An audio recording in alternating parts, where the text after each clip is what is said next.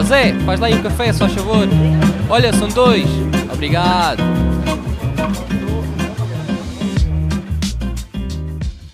Vamos começar, Sofia. Preferes PC ou Mac? Mac. Mac. Pizza ou hambúrguer? Hambúrguer. E eu sei que não és fotógrafa, mas tens alguma máquina fotográfica? Já tive, já não tenho. Só, só telefone. Desenrasca bem, não é? Sim, sim. Fiz investimento no telefone exatamente em vez de comprar uma máquina porque não, não achei que fosse usá-la o suficiente. Sim, sim, e eu percebo perfeitamente. Antes de avançarmos mais, quero-te agradecer, Sofia, por teres aceito o meu convite para estares aqui no podcast Conversas Café e fala um pouco sobre ti, quem tu és e também o teu percurso profissional. Eh, eu sou designer e hum, sou formada em design, licenciatura e, e mestrado. Estou neste momento a fazer doutoramento, não na área de design, mas de antropologia.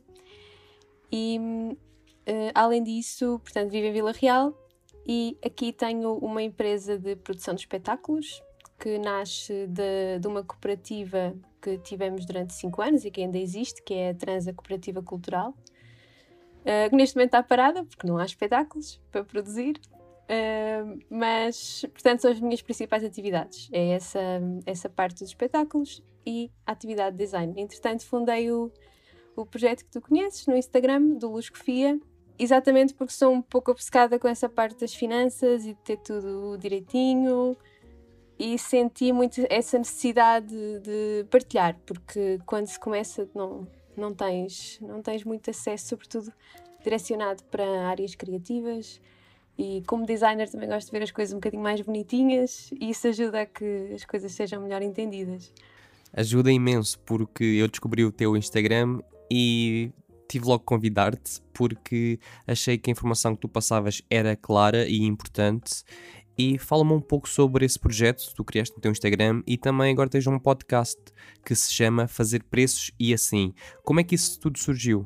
Eu criei o... Eu já tinha um Instagram, porque é o meu Instagram pessoal transformado.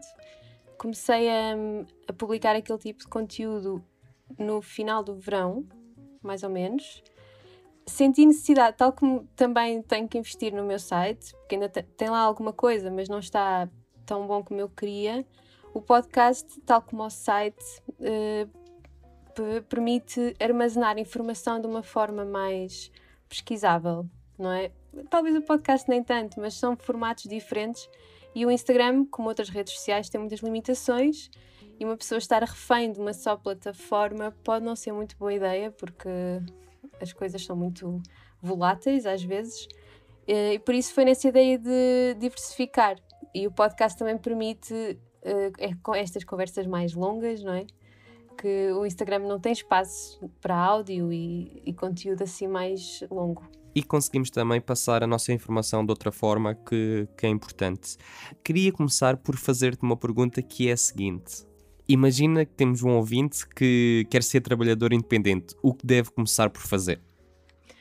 Bem, uh, claro que nós conhecemos muitas pessoas, tu conheces, eu também, que começam a trabalhar sem terem atividade aberta. Portanto, isto significa que começam a trabalhar sem estarem legalizados a trabalhar. É sempre aconselhável ter a atividade aberta legalmente, uh, porque facilita-nos a vida e, sobretudo, facilita-nos em termos de crescer o nosso negócio. Porque pode ser fácil encontrares um ou outro cliente que te diga que não precisa de uma fatura Sim, mas a maior parte das pessoas não funciona assim, porque as empresas precisam de comprovativos de que te contrataram para fazer aquele trabalho, para terem também a sua contabilidade. Por isso, é sempre aconselhável ter atividade aberta. E esse é o primeiro passo: é ir às finanças, que agora pode ser online, pode ser exclusivamente online, e abrires a tua atividade.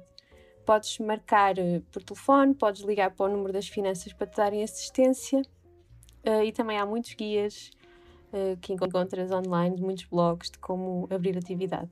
Esse é o primeiro passo. Depois, há sempre a dúvida de se tens que te inscrever na Segurança Social ou não. Não tens de fazer nada quanto a isso, a inscrição é automática quando abres atividade nas finanças. Uh, por isso não tens de preocupar, só tens que pedir uma password da Segurança Social direta para, passado um ano, porque é um ano, já vamos falar disso depois, começares a entregar os teus rendimentos e a pagar a tua segurança social. Uhum.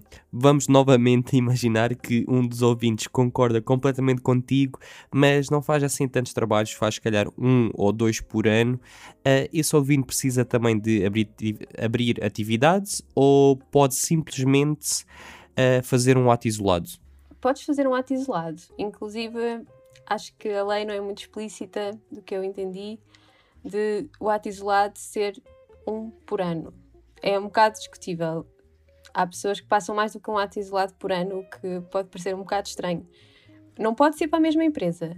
Isso é verdade, tem que ser para empresas diferentes. Mas eu nunca passei mais do que um por ano antes de ter atividade aberta, eh, porque aquilo de ser discutível preocupa-me um pouco, mas, ehm, mas há, há essas exceções. O ato isolado, no fundo, para emitir um ato isolado é ir ao portal das finanças e vais emitir um recibo como se fosse um recibo normal, só que como não tens atividade aberta registada, ele vai-te aparecer lá a hipótese de ato isolado em vez de ser uma fatura normal. E tens de preencher os dados como se fosse um, um, um recibo normal, só que chama-se ato isolado, porque não tens atividade aberta e é uma, uma exceção, digamos assim. E para aquelas pessoas que querem abrir atividade e tornar-se trabalhadoras independentes, uh, eu acho que há muita confusão, não é confusão, é talvez não há muito conhecimento de várias coisas, como por exemplo, nós não somos ensinados na escola o que é que é o IRS, uh, o que é que são certos impostos e, e contribuições que temos que fazer. E se calhar também algo que parece simples, mas se calhar pode não ser para todos, é o IVA. O IVA que cobramos é sempre 23%.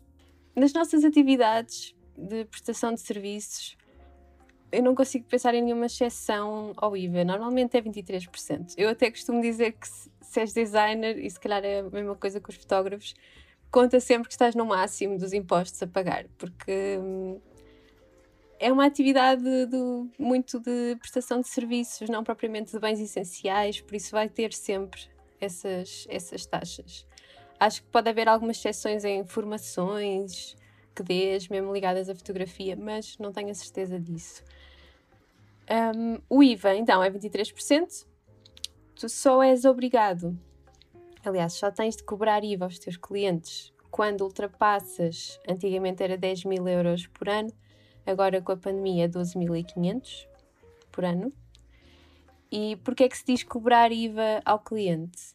Porque não, o IVA deves contar como um extra ao teu orçamento. Portanto, dás o, dás o preço ao cliente, é 100 euros mais IVA. Se o teu cliente for uma empresa, ele vai descontar esse IVA no IVA dele quando tiver que pagar ao Estado. E se reparares na conta dos restaurantes, contamos aos restaurantes ou dos supermercados, de tudo, tem lá o IVA à parte. É uma coisa que acontece em tudo. E é um bom pensamento para teres, porque é dinheiro que tu não vais receber, vais ter que entregar ao Estado. Por isso, não contes com ele. É um extra, é um mais 23% que acrescentas ao teu orçamento. Mas lá está, só és obrigado a partir dos 12.500. Normalmente, o que acontece quando passas dos 2.500 é que no mês de janeiro seguinte vais receber um e-mail das finanças, um aviso, a dizer que tens que ir lá mudar o teu regime de IVA, o portal das finanças e começares a, a pagar. Um, estamos a falar só para Portugal, porque quando, quando é para países estrangeiros o IVA tem algumas coisas mais complicadas, mas eu preferia que focássemos só agora sim, no básico, sim, aqui em Portugal. Não, não confundir. Sim, porque depois também se formos para, para as ilhas, não só Portugal continental, sim, mas para sim. as ilhas, eu acho que também têm valores diferentes. As ilhas têm valores um bocadinho mais baixos. Assim de, assim de cabeça não me estou a lembrar, mas, mas as ilhas têm valores mais baixos. Não é o 23, mas é o valor mais alto das ilhas. Sim, é sempre o valor mais alto. E sobre entregar o, o IVA, há dois regimes: há o regime trimestral e o mensal. Qual é que tu recomendas para trabalhadores independentes como nós? Olha, por acaso, eu quando comecei a, a entregar o IVA, eu escolhi o regime mensal. E na altura falei com a contabilista da minha empresa, porque as empresas são obrigadas a ter contabilista, e ela disse-me que achava isso muito estranho, porque ninguém escolhia regime mensal. O regime mensal só é obrigatório para empresas que faturam mais de 200 mil euros por ano, ou assim.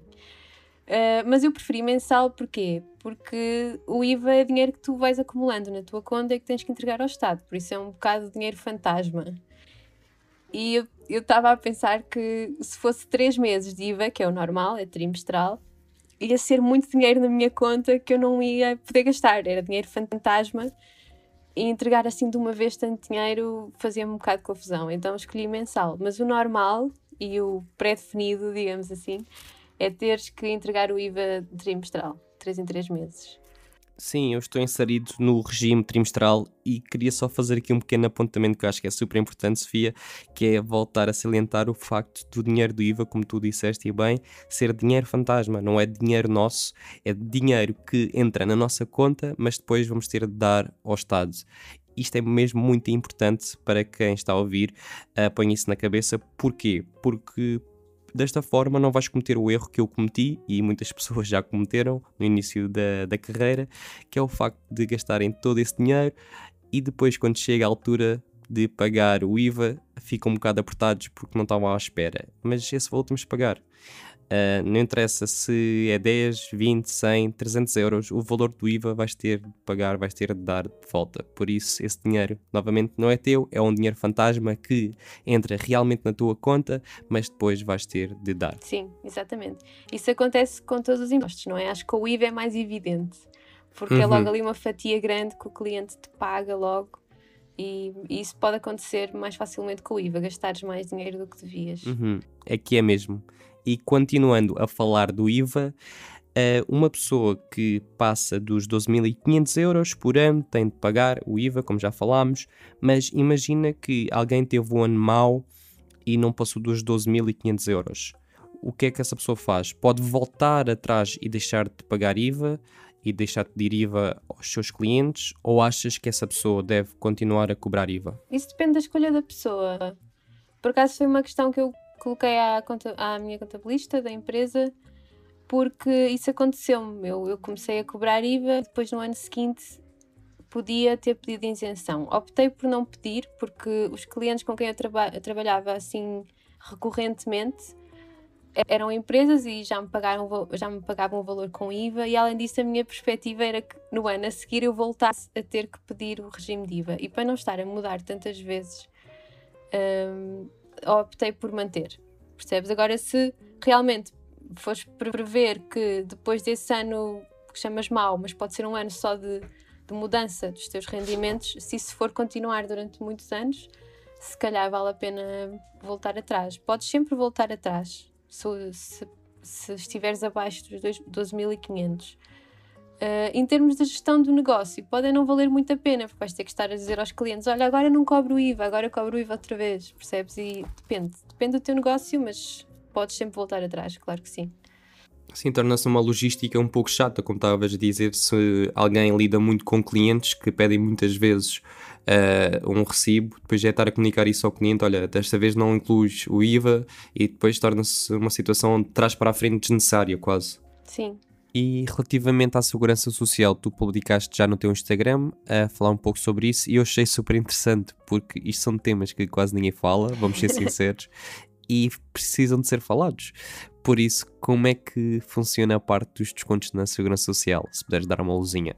Então, a segurança social, eu acho que podemos entendê-la mais como um, um seguro social do que propriamente um imposto porque e a pandemia é o exemplo disso, não é? Se não tiveres descontos para a Segurança Social, não consegues ter apoios do Estado. Porque é com esses descontos e com esses rendimentos que tu declaras que depois são calculados todos os apoios sociais que tu recebes. E quando falamos de apoios sociais, e, e há sempre uma surpresa quando se fala disto, mas os trabalhadores independentes têm direito a licenças de parentalidade, não é? Maternidade, paternidade, tens subsídio por doença a partir do 11º dia, tens uma série de, de proteções sociais que muitas vezes não nos são comunicadas e nós não sabemos, não é? mas que existem e que podem ser pedidas. Eu acho que o highlight tem mesmo essas duas, de doença e de parentalidade, eh, mas há, há bastantes e estão lá disponíveis no site da Segurança Social para veres. Portanto, a Segurança Social, a taxa é, eles contam deixa ver, a maneira que isto não seja muito confuso, porque dito e ouvido pode parecer, é mais difícil do que, do que lido. Mas então é assim, do vosso rendimento total, vocês vão ter que entregar uma declaração de, a cada três meses. da Segurança Social. E do vosso rendimento total, um, o Estado vai considerar que o vosso lucro, digamos assim, ou que eles chamam rendimento relevante, são 70% do que vocês ganham. E desses 70% vão aplicar uma taxa de 21,4%, que vai ser a vossa taxa de segurança social para os três meses seguintes, ou seja, dividida por 3. Um, vocês podem fazer essa previsão nos vossos trabalhos, todos, obviamente. E, portanto, vais ter que pagar nos três meses seguintes a segurança social de acordo com o rendimento dos três meses anteriores. Antigamente era por ano, o que era um bocado chato, porque se tu tivesses um ano muito bom, no ano seguinte estavas preso a pagar taxas altas do ano anterior. Agora, sendo 3 em 3 meses, eh, é um bocadinho mais fácil se os teus rendimentos forem inconstantes. Sim, é mesmo. E muitos fotógrafos têm um trabalho muito sazonal. Trabalham imenso na, no fim da primavera, no verão e no início do outono, mas se calhar no inverno não tem tanto trabalho. Isto também é uma forma de uh, cortar nos custos, por assim dizer. Estamos a fazer descontos, mas os descontos não são tão altos uh, como teremos de fazer de, logo depois do verão, porque ganhamos mais dinheiro. Sim. Uh, mas também há aqui outra variante não sei se queres falar disso, se não me engano, é menos 25% e mais 25% Exatamente. do podes, valor. Podes escolher em, em, partes de 5%, não é? podes aumentar. E isto é, é um bocado curioso, porque hum, eu lembro-me da minha reação quando vi aquilo pela primeira vez, não fez muito sentido para mim, porque é que eu havia de querer pagar mais à Segurança Social, não é? Mas então, quando, quando aparece lá a contribuição que tu vais ter que pagar nos meses seguintes, podes escolher se vais, se queres pagar uh, mais ou menos até um limite de 25%. E pode ser mais 5%, mais 15% ou menos 10%. E porquê?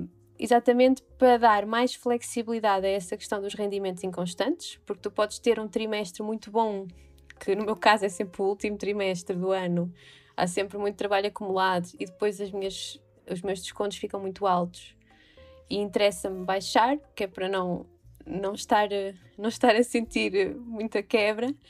Um, mas também, e, e, acho que é a maior, a maior dúvida, as duas maiores dúvidas em relação a essa questão é, primeiro, se eu baixar, vou ficar em dívida com o Estado? Uhum. Não, não há, ninguém vai cobrar mais tarde esses menos 25%. Podes sempre baixar, podes sempre querer pagar menos do que aquilo que, que a Segurança Social te está a pedir. E a segunda dúvida é porquê pagar mais, não é? E o pagar mais está diretamente relacionado com aquilo que eu falava dos apoios sociais. Uh, a situação mais clara de entender é a mesma licença de parentalidade, porque, por exemplo, a licença de maternidade, tu pedes para os. Imagina, imagina que eu pedia hoje, uh, vai ser para os seis primeiros meses dos últimos oito. Esse vai ser o rendimento que vai contar para mim. E sabendo isso, não é? Uh, e sabendo que a licença é calculada a partir dos descontos que eu fiz, eu posso aumentar os meus descontos durante esse período, sabendo que depois vou querer pedir aquele apoio e ele vai ser um bocadinho superior. E depois também temos o facto agora, uh, depois depende do ponto de vista das pessoas, se acham que é pouco, se acham que é muito, das ajudas do governo. Uh, de, durante a pandemia, uh, houve imensos colegas, também deve ter tido, que reclamaram dos valores, que eram baixos, outros que acharam, pronto, é sempre baixo, vamos sempre Sim. achar que é baixo, mas esse valor uh, tem muito a ver também com os descontos Exatamente. que nós fazemos para a Segurança Social. Às vezes eu tenho essa conversa com as pessoas que dizem, nós descontamos muito, mas depois eu pergunto, mas tu chegaste mesmo a descontar para a Segurança Social, a que valor é que descontaste? Isso tem muito a ver depois também com o que recebemos. É um pouco chato às vezes, porque sentimos sempre que somos injustiçados, mas isso acho que faz parte também de nós, povo português, uh, e que estamos, claro, obviamente, todos receber muito mais, mas também ao darmos um pouco, estamos também a receber no futuro. Sim, eu acho, é assim, os valores dos apoios, quando nós comparamos com o nosso custo de vida e, e, e tudo, são sempre baixos, não é? Porque não pagam a tua vida, mesmo que é? tu perdes 80%, 90% do teu rendimento e eles não te estão a dar no 80%, 90% do rendimento. Por isso é baixo, de facto. E quando vês comparados com outros países da Europa, nós, os, os portugueses têm salários muito baixos não é? E essa sensação de injustiça pagamento de impostos é geral e vai, vai acontecer sempre. Nunca, eu estou a dizer isto, mas óbvio que nunca ninguém fica contente por pagar impostos. É, é uma daquelas realidades, custa sempre um bocado, mas tem que ser. Não é? E no caso da segurança social, eu acho que podemos separá-la dos impostos das finanças exatamente por isso, não é? Uh, claro que, como trabalhador independente, nós não temos grandes perspectivas para a reforma, nem achamos que vamos receber uma reforma muito alta, nem nada disso. Dá para calcular a reforma na, no site da Segurança Social. É um bocadinho deprimente fazê-lo, porque vai dar muito baixo, em princípio, mas, mas pronto, a, a, ideia base, não é? Depende, claro, depende das tuas, das tuas convicções políticas também, mas a ideia base de que existe esse apoio social, sobretudo para os trabalhadores independentes, que nem sempre houve, não é? É uma ideia boa. Dá-te alguma rede de segurança que podia não existir. Sobretudo em termos de, de subsídio de parentalidade, eu insisto um bocado nisto, porque muitas das pessoas não sabem sequer que podem pedir. Sim, e é importante saber porque muitas pessoas pensam ao seres trabalhador independente não tens praticamente nenhum direito e nós temos direitos. Exatamente. Sim. Podemos não ter é subsídio de férias, Sim. nem subsídio de Natal, como pronto, trabalhando para empresas, uh, mas temos direitos, não tantos, mas temos. E se vires um recibo de vencimento de, um, de uma pessoa que trabalha por conta de outrem, Uh, eles, se calhar, não, não sofrem tanto com os impostos, mas eles estão lá, estão lá no recibo de vencimento. Só que, como nós sentimos na pele, não é? eles saem-nos da nossa conta bancária e temos que lidar com eles, uh, sofremos um bocadinho mais, porque sentimos a percentagem um bocado mais, porque sabemos que os nossos orçamentos uh, não são orçamentos que vamos receber inteiros, não é? Há ali uma fatia que vai, vai embora. E então, por isso é que sentimos sempre mais esse, esse peso e, e é um peso grande, não é? Sim, e para terminar esta parte do recibo verde, eu costumo aconselhar uh, colegas a colocar a base de incidência em IRS uh, sobre 100% e a retenção à fonte de IRS 25%. Isto, se calhar, para quem está a ouvir é um pouco confuso e de certeza tu explicas muito melhor do que eu, então se puderes uh, explicar esta parte do recibo verde. Então, a retenção de IRS também só és obrigado a fazer e é aqui é o obrigado, não é, não é a questão do IVA que só tens de fazer quando, quando é acima de 12.500, mas a retenção de IRS só és obrigado a fazer acima de 12.500 também por ano, agora com a pandemia. Mas podes fazer abaixo disso, fica ao teu critério. Agora, se fizeres, tens que fazer em todos os recibos para empresas. Se trabalhares para pessoas individuais, não tens que fazer. Há isenção nesse caso uh, tu dizes que aconselhas, mas de facto é essa a percentagem que. E aí é que sentes o peso, eu acho. Para mim, é aí que sentes o maior peso dos impostos, é nessa retenção, que é 25% do total. Fica retido do lado do cliente e chama-se mesmo retenção porque o cliente não te vai pagar esse valor, vai ficar do lado dele e vai entregar por ti ao Estado. E no fundo, é, uma, é um adiantamento do teu IRS do ano seguinte. Chega ao ano seguinte, na altura do IRS, provavelmente vais receber IRS, se fizeres as retenções todas. Porque hum, são valores altos e depois com as despesas que tenhas e tudo, depende, depende de muita coisa, o IRS, mas pode acontecer mais vezes receberes se fizeres as retenções. Se não fizeres as retenções, provavelmente vais pagar. Sim. Por acaso era esse ponto que eu queria ver se tu mencionavas, porque isso aconteceu-me a mim. Uh, houve um ano que eu não fiz a retenção na fonte de IRS. O que aconteceu? No final do ano eu tive de pagar um valor super elevado por não ter feito de recibo verde a recibo verde.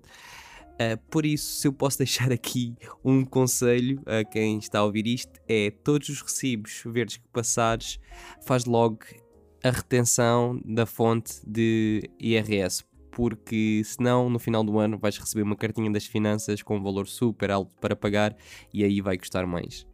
Eu este ano não fiz retenções, aliás, o ano passado, 2020, e acho que me vou arrepender agora no IRS, porque quando nós falamos em receber, não é bem receber, não é? Está-nos a ser devolvido dinheiro que já pagámos. Uh, mas o que acontece com quando não fazes retenções também é que o Estado pode cobrar-te um imposto que se chama pagamento especial por conta. Eu não sei se te aconteceu, que no fundo é uma espécie de retenção, mas com outro nome, porque vai-te obrigar a durante o ano pagares, fazer certos pagamentos que são um adiantamento do IRS do ano a seguir. Mas se fizeres retenções, isso não acontece. Uh, custa um bocadinho, na verdade. A mim custa-me um bocado de saber que, portanto, em mil euros, que é o exemplo que eu tenho assim mais na cabeça, se tirar segurança social, retenção, o IVA não estou a acrescentar porque o IVA será mil euros mais IVA, mas no final tu ganhas 600, portanto são 40% que ficam ali retidos e que tu não vais receber. Isso é uma moça grande, não é? Quando apresentas um orçamento ao cliente. Interessa dizer que nas retenções, muitas vezes, o que é que se passa? As retenções tu vais pô-las não sei se tu costumas emitir fatura ou fatura-recibo. Eu faço fatura-recibo. Pronto, quando emites a fatura-recibo já pões lá a retenção, não é? Uhum. No meu caso, quando é para empresas, eu costumo emitir fatura e só depois o recibo. Porque com o recibo estás-lhe a dar o comprovativo em como ele já te pagou, não é? E uh, por segurança, eu prefiro não lhes confirmar que eles já me pagaram antes de eles realmente me pagarem. E quando fazes isso, quando emites a fatura, tu tens que dizer e sublinhar no e-mail que vais querer fazer retenção, porque senão eles vão-te dar o dinheiro todo e depois de quando passas o recibo não tens a retenção feita. É um bocado mais complicado. Com fatura recibo é mais simples, tem essa, essa desvantagem de que eles realmente já ficam com o comprovativo do outro lado em como te pagaram. Sim, e depois podem levar algum tempo até te pagarem e tu ficas ali. uh, Sofia, muito obrigado por toda esta informação. Para terminarmos, que dica final é que gostarias de partilhar para um trabalhador independente que achas ser importante? Bem, é difícil. Já que falámos tanto de impostos, eu acho que uma boa dica é que, mesmo que vocês neste momento não estejam a fazer retenção de IRS porque não são obrigados ou não estejam a cobrar IVA, um, ou, ou, estejam isentos de segurança social, porque não, não mencionámos isso, mas há um ano de isenção dos pagamentos não façam os vossos orçamentos tão abaixo que depois, quando a vossa atividade crescer ou quando passarem os prazos de isenção, de repente vocês ficam com uma fatia minúscula dos vossos orçamentos ou têm que aumentar muito o preço e é sempre difícil aumentar o preço com clientes recorrentes. Por isso, é contabilizar sempre pelo menos parte dos impostos que vais, vais ter que pagar quando fazes um orçamento. Sofia, muito obrigado pelo teu tempo, muita Obrigada saúde e até uma próxima. Espero que tenhas gostado da conversa de hoje e não te esqueças de subscrever ao podcast Conversas Café. Só assim é que irá crescer e chegar a mais pessoas. Obrigado e até ao próximo episódio.